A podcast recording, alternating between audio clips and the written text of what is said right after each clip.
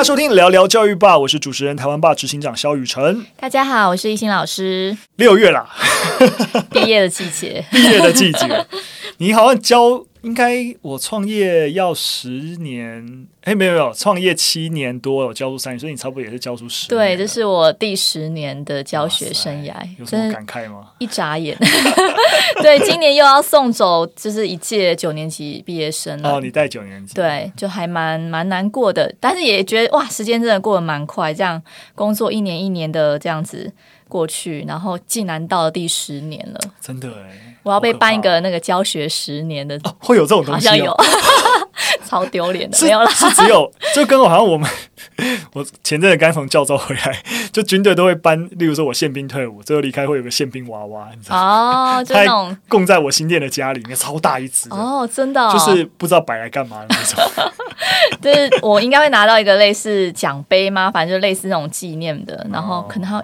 两千块吧，我猜。我哦，有点小慰问金。对对对，十年了，这样。蛮、哦、不错，蛮不错。那你通常如果要送走一届毕业生，你通常会做些什么事情？因为今年比较特别，就是因为是线上课程，嗯，对，所以就比较难去跟他们好好的说些话。哦、对，所以我今年就是用线上的方式，就是让他们填课程回馈问卷，哦、然后我有跟他们说，就是这三年老师陪伴大家，啊、那有什么想说的话，对，可以跟我告白。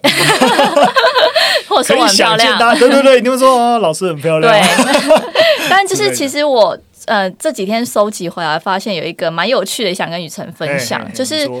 这个同学就讲到说，他觉得老师介绍的影片或国家的故事都觉得他觉得非常有趣啊，嗯、因为我都会播台湾爸的影片这样，然后老师也会呃讲到关于时事的事情，那希望老师可以找台湾霸的人来做演讲，因为之前老师都有提过，可是都没有听到他们的讲座哦，对，所以这有一点小遗憾，就是那时候有跟同学提到这件事情，哦、但是后来、哦、没有办没有机会安真的安排一场活动，对，因为这届比较特别，是他们去年也线上，今年也。线上，所以我原本是希望说九年级他们会考完之后可以有安排这样的讲座。哦，对啊，我记得两还两年还三年前，我有去你们学校一次嘛。对，但是那已经毕业很久了。对对对对，等于这一届其实就刚好没有机会。对，没错，蛮可惜的，蛮可惜的。所以我觉得你们也可以规划多一些，可以让就是 国中生就是更了解台湾吧。比如说，因为他们现在对于自媒体其实非常有兴趣。哦。对，大概你问十个，他们会说有八个要当 YouTuber。哦，有，我觉得蛮好的，我觉得蛮好的，就跟以前会说想要当明星、当歌手一样，其实也没什么不好啦。因为你真的去做了，你就知道。做得下去，做得下去；做不下去，就会去做别的事情。对，但如果有机会让学生可以多了解这个产业，我觉得是一个很棒的体验。是啊，是啊，总重点也不是说了解 YouTube，而是了解整个新媒体的样貌啊、环境啊、媒体视图啊这些东西。其实的确，我们。过去有做过营队，新媒体教育营，嗯、其实方向就是跟艺兴刚刚讲一样，就想说，哎，其实我们可以自己办一些活动，来让小朋友知道说，哎，我们做这种资讯分析啊、影像剪辑啊，甚至做动画处理，那一些 know how 会是什么？然后把一些简单的概念教学生，而且四天的营队结束之后，真的带学生操作。对，但当然了，因为疫情的关系，大概从二零二零开始有疫情以来，我们大概就停办了。不然过去其实从我们办了三四年，然后每年暑假都有两个梯次，回想还不错。对对对，那有机会的话，也许可以再办。对啊，嗯，对，对于学生来讲，应该是一个不错的体验。对啊，我我自己也对于，其实之前我们有聊到关于跟媒体有关的一些一些资讯，我们能不能更好的去教学生？我其实也一直在想。那当然了，如果要邀请我们演讲，也都可以随时 对联系台湾吧。我们大抓周的那个协会网站上面，其实是有一些教教师教师研习啦，那可以啊、邀请我们去分享。对，那我个人偶尔会接受邀请去学校做一些分享，但往往都会是一整个年级或全校。就班会或周会，对对对对，那种大周会的时间去分享这个样子，对啊。那如果哦可以，不错啊，可以 留言许愿这个样子，对。好了好了，废话不多说，其实今天就希望多跟大家聊一些跟毕业有关的一个话题。那我们第一则新闻就来到，其实啊五月底的时候，那大家如果在网络上面或是在新闻上面看到，就是有台大生今年的毕业生致辞，好像致辞的还蛮不错的，但引爆了一些争议，什么样？争议呢？因为他最后说了一句话，他说：“感谢父母没有逼读医学系。”这个脉络简单跟大家讲一下，那他是在一个台大电机系的毕业典礼，所以算是系上的毕业典礼的一个致辞。那这个代表吴同学呢，他表现得很优秀啊。那即使因为台下疫情，所以其观众不多，但其实现场的掌声啊跟笑声还是没有停歇的。那结果在最后的时候，他感谢自己的父母，而且突如其来的他说了一句说：“接下来让我们一起谢谢自己的家人们，谢谢他们没有逼我们读医学系。”然后结果就哇，全场。热烈欢声雷动。那我们会知道这个消息呢，主要就看到啊，电机系的教授叶秉成老师，他也透过脸书分享。那我想关心教育的应该都不会不认识叶秉成老师啊。他分享了这段毕业生的致辞，但是贴文一出呢，大家一定有很多热烈的一个回响，但也有一些人质疑啦，就会觉得就是说啊，你是不是在歧视念医的人啊？所以老师也有去解释一下，就觉得其实孩子并不是说念医不好啦，他只是强调他有选择的自由。这是好事，而不是说我分数越高，永远都只能念那个所谓的单一科系这个样子。对，这个贴文其实我有发了，因为我就是叶丙成老师的粉丝哦。叶秉老师最近要去，我是连友，我有看到。他最近要去那个就是棒球场投那个开开球，哦、开球就第一个大学教授要 要来主持开球仪式。对，那因为这个贴文其实后续蛮多人讨论，因为我在滑后面，大家对于这个贴文的一个。回应，然后就有发现有一个网友，他好像是台大医学的教授，那他其实的想法就是觉得说，致辞其实不需要提到其他科系，因为他到现在半夜时分都还在想到底医学系为什么让这些孩子这么的排斥。嗯，那如果要强调是有选择自由，那就直接说就好啦。来读医学系的孩子其实也是有选择自由的，对。嗯、然后我想这个回应还比较多人在讨论，嗯，对，就会觉得哎，好像医学系是一个标签，好像是大家觉得它是一个不好的。嗯，负面的这样子。好了，其实实我自己是觉得这个教授想多了，因为我觉得医学系啊，老实说，还是一个这个社会上很指标、很顶尖的。那比较顶尖的被拿来当做是一个代名词，我觉得这个学生其实摆明就没有恶意啊，他只是觉得说，呃，既然作为第一志愿，就整个社会的第一志愿，自然很多家长。会被逼着孩子说啊，你一定要去念这个第一志愿，不要去念别的科系。所以他只是在这一个社会高度尊崇医学系的情形底下，拿出来做一个指标性的一个科系。那我觉得跟污名化这个科系就落差非常大。就是说，你说哲学系，哲学系很明显的相对被污名化，然后你又再拿出来编哲学系，那我觉得那个分量就完全不同了。就是你知道，我当我们在说歧视，是指你让一些。目前的社会处境跟社会的一个呃价值的一个态度已经不是很好的状态，让它变得更不好，那才会有一些歧视的可能性。那我想，我们离歧视医学系的学生 有一大段蛮长的距离啦，所以我觉得，就是我还是赞许这个学生的整个发言，其实真的是蛮勇敢。其实叶丙成老师在下面一直。帮这个孩子讲话了。对，我这边也分享一个我自己个人的经验，嗯、因为那时候我弟弟也是他的分数可以上医学系，是是，对对对对，所有的人都觉得他应该要，嗯，但没有人问你分享过，对他没有人问他你想不想，想要，嗯，对，所以那时候他真的是排除就是众人的这个异议，然后就是直接就是跟。爸爸妈妈讨论说，他就是想要念心理系嘛，嗯、所以后来我觉得好险，我爸妈有尊重他，因为我觉得他自己有那个选择的权利。只是周遭的人就会觉得说，你的分数已经到了，嗯、你为什么要选一个哎、欸、分数比较低的？你一开始是不是也是一个，就是鼓励他念医学系的议员？哎、欸，嗯，哎、欸，对，就是社会的那个压，呃，大家就会。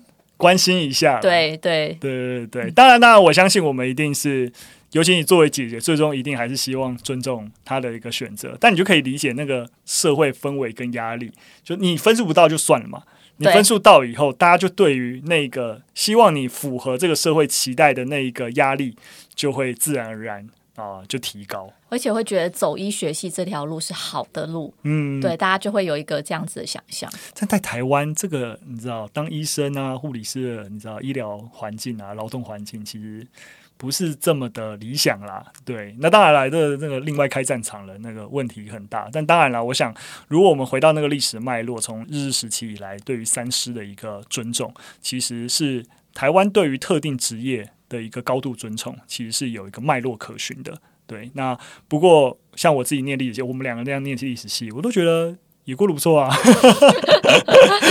还是可以创业嘛，对不对？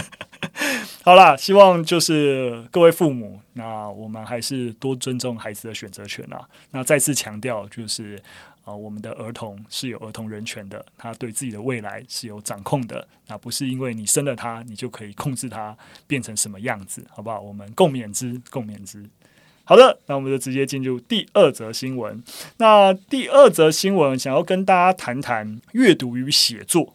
这件事情核心想要跟大家分享的是瑞典，就是瑞典是怎么样去推展他们的阅读与写作的测验能力的。简单跟大家分享一下，就是在瑞典呢、那每个高三所谓的国文，那是所有想要升大学的学生必修的一个科目。那这门课的主旨其实非常清楚，就是要准备高中生未来在大学需要的语文技能，记得是技能。所以高三的国文期末考就是以写作题为主。那虽然说是写作题啊，但其实也非常考验学生的阅读能力，因为学学生拿到试卷啊，里面会有十篇的中长篇的文章，而且还有这十篇里面，其实有些可能真的是学术文章等级的东西。那这些文章呢，都跟某些比较大的主题有关，例如说可能是哈语言的历史演变啊、民间故事与童话等等。那写作题呢，有三道，你只要选一道来回答就可以了。那每个题目呢，可能会从这十则的文章里面，你需要参考文章可能都不一样。那你总共的作答时间四个小时，所以这四个小时的时间，你必须选择一个你想要回答的题目，然后快速的从这十篇文章里面找出，哎，到底是哪一篇文章跟你自己选择这个题目比较有关，然后进行精读，然后去消化跟理解里面论点之后，再进行写作。而且在写作的过程当中，有一些比较明确的要求，例如说，你内容跟格式必须要完全符合题目指定的题材跟写作的一个背景，而且你不能只是。我觉得啦，我敢想，你必须要援引你啊、在这十篇文章里面的论点跟见解，而且你在引用他人文章跟研究结果的时候，也必须要使用正确的引用格式。所以发现他的写作是真的蛮对应，例如说大学你需要进行更深一步的一个研究，对对对对对，一些很明确的一个写作基础。所以我们从考试的方法回头去看那个课程目标，尤其是跟台湾的所谓的国文课相比，整个瑞典的国文课有几个特色啊，我觉得是可以蛮值得跟大家介绍的。首先第一点，也是我一直对于台湾的国文课相当诟病的，就是语文跟文学的用途要分开来。要分开来，就是清楚定义。呃，什么是文学？而其他具有应用功能的文体就是非文学类。而非文学，但你可以进一步呃用途再细分，像调查报告啊、议题评论、报道、演讲稿等等。那国文课上面的每一个所谓的呃写作练习跟呃考题，都是有很明确的预设目标，哈，就是我是要你写一个评论，要你写一个演讲稿，还是针对一个议题去做呃就是论述等等。所以除了纯文学性质的创作之外，那是有可能让你去诶投稿报报。章要唤起某些对于议题的重视啊，或是要你在论坛上面说明自己的立场，去说服别人，或是当一个机构想要写企划做调查的时候要怎么进行等等。所以啊、所有的写作都是很明确的。回来台湾，你就会发现台湾大部分都是作文。作文在干嘛？拿到一个有点虚无缥缈的题目，让你写五六百字的文章。我有一个冰箱，就是之类的。你会发现，我们所有的作文都在。哎，我真的很不想批评，但是都是偏向文学型的写作。那文学型的写作呢，就是你只要堆叠一些无意义的词藻，然后使用一些修辞，你知道各种抒发，然后好像就可以得高分。我都觉得这不是学生的问题，而是整个写作本身的问题。但我最近在监考学校，就是国文的考试，国写啦。我们现在会说国写是的考试，基本上我觉得现在考题也不会像我们之前想象的都是在写作。我理解啦，有在进步啦。有有有有进步，对，就是很明确的。呃，老师可能会出三五题，然后每一题他都有一个目的，比如说你今天就是要。呃，做一个文宣，你今天就是要、嗯、呃，假设你是记者，你会怎么报道这些事情？嗯、然后或者是一篇文章让大家做摘要。是是是，所以我觉得大家在国文写作上面，就是国写这一件事情上面，其实是有进步的。我其实我也同意啦，我我倒也没有要一竿子打翻所有现场国文老师的努力，而是在整个呃，像刚刚提到的呃，课纲目标，其实就很明确的一个分别。但是你看我们的。国文课的一个课纲，或是之前当整个课纲在吵的时候，大家专注的重点是什么？就有点像文言文，没错，文言文比重 比例，对，就是。这这到底是什么争执？就跟我们上次在谈啊、日本的那个历史的一个课纲改变也一样，就是说，当你是在执着哇，我的中国史要多教一点，我会教不完，然后台湾史的比例，当你是整个陷入比例之争，然后等你陷入国文课也是陷入文言文跟啊，就是白话文比例之争，这些学这些看这些文章讲这些内容，都不是学习这个科目核心的本意。对啊，学生到底有没有文字的运用能力，应该才是我们要重视的。哎，讲了就一肚子的气。冷静，冷静。好了，我我自己我自己还蛮喜欢，呃，就是呃，几年前有看我我们以前那个历史系的老师陈若水老师，他其实有发表过一篇文章，去谈说我们应该用写作这个这个词来取代作文。嗯，因为当你用作文这个词这个名词的时候，就是是作文。为了你知道，就是文章是为了被做出来的，而不是有一个目的的写作。对，所以我也我自己会都会尽量希望我们慢慢的调整这个观念。我们要进行的是一个写作教育，而不是咬文嚼字的作文教育。对，那当然我也知道现场真的很多努力，像我以前去那个高雄的小港高中，那他们也有他们的校本位课程，也不算校本位课程，就是一些特色课程。有几个老师很努力的在开文案力的课程，嗯、就是如果训练孩子，然后去书写一些比较简短，可是是有行销能力的一些文案，对啊，我就觉得是蛮好的。这也是一零八课纲那个开放之后，嗯、大家真的比较弹性，没错没错，做一些运用。真的就是，我们就看到一零八课纲的弹性，让很多其实真的也是有很新的想法的老师，其实有一些空间可以发挥。但当然啦，没有想要改变的老师，还是会抱着那个原来的那一套。但是，哎，教育改革本来就是一步一步来啦，一步一步来。好，那我再多提一点，就瑞典他们看待写作的一个一个观念啊，我觉得有一点蛮不同的，就是在台湾好像。呃，语言能力就是国文老师、英文老师的事情。但瑞典的学校认为，每一科的老师对于语文教育都是责无旁贷的，就是每一科都必须要有意识的提供学生读写的机会，共同承担且提升学生的读写能力。那落实的方法其实蛮多种，例如说要各科老师共同组织读书会啊，定期去交流读写教学的一些实践的方法。那国文老师呢，也会很明确的去跟其他科目的老师，例如说跟历史老师一起合作。那在给学生的关于历史的一些读写作业里面，共同批改等等。对，在台湾，其实我真的觉得，像作文、语文教育被视为。学校国文老师的责责任这件事情，我觉得非常的不合理。没错，我以前教书的时候也有教小孩小朋友做摘要写作。对，嗯、我觉得这其实，比如说像我们读历史的，其实我们很多时候也希望学生去陈述一个，比如说他的知识的论点啊，然后或是把一篇文章浓缩成就是几个一百字精简的摘要。嗯，对。然后我自己在教学现场也是会希望，应该说我也有在从呃让学生做这件事情。嗯，对。那。常常往往很失望，是因为我现在教的是国中生，嗯、所以光他们要写出一篇文章，然后不没有错字，当然就是很不可 很不可能。所以可能我呃这一节课我其实想想大家让大家写一些回馈，可是我一整节课可能站在黑板前面，然后我说有问题大家可以举手问我，就所有举手问我问题都不是他们。特别的问题，嗯，他们是问我老师那个字怎么写，所以我记得非常印象深刻，就是我整个黑板都在写他们不会写的字，然后这时候我就会觉得，其实我内心不会觉得哦，你们国文老师在干嘛？嗯、那时候我是觉得说，我是不是应该要帮助孩子对于这个写作啊，嗯、或是这种识字这件事情，我自己应该要多做一些什么，嗯、让这些孩子能够。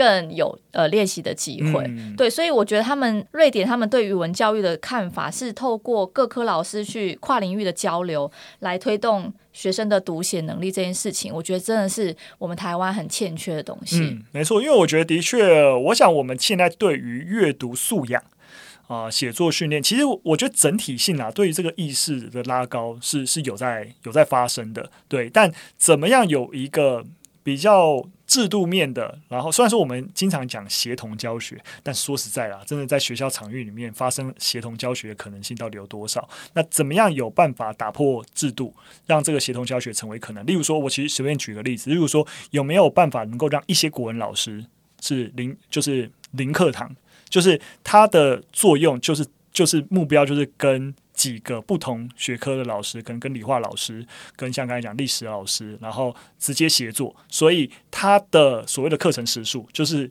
协助这些历史老师。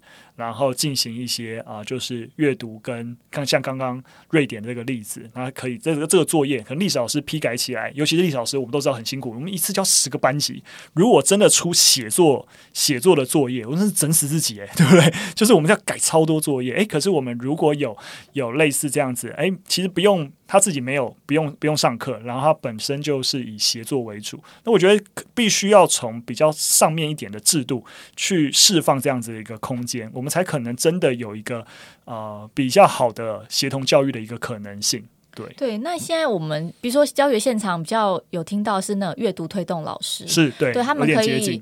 减十节课，嗯、然后其他时间就是在推动学校的阅读，所以他们可能会上阅读课、阅读写作课。嗯，对。但是，比如说像那种跨领域的一些交流，的确机会是比较少。对啊，对啊。所以我我我会提这个点，也是因为我知道这种减授课时数来执行特定任务的这样子的做法，其实行之有年。其实数位学习领域也是，有些老师如果你是专门负责去拍数位影片啊等等，你是可以啊减少呃授课时数的，对啊。那代表说，其实这个弹性的运用，其实老说啊，我觉得也是可以减少，就是你知道老师们的一些压力，让各个老师。呃，术业有专攻，然后去执行不同的一个任务，然后让这个协同性跟共同对于特定的教学目标的提升都是能够有帮助的。对，各领域是有流动的。那瑞瑞典的这个教育，其实我关注蛮久的。那有一本书也蛮想推荐给大家的，嗯、这本书是叫做《思辨是我们的义务》，那些瑞典老师教我的事。嗯、然后这本也是讲到说，瑞典他们在推动思辨教育的时候，他们怎么做的。嗯，对，推荐给听众朋友一起。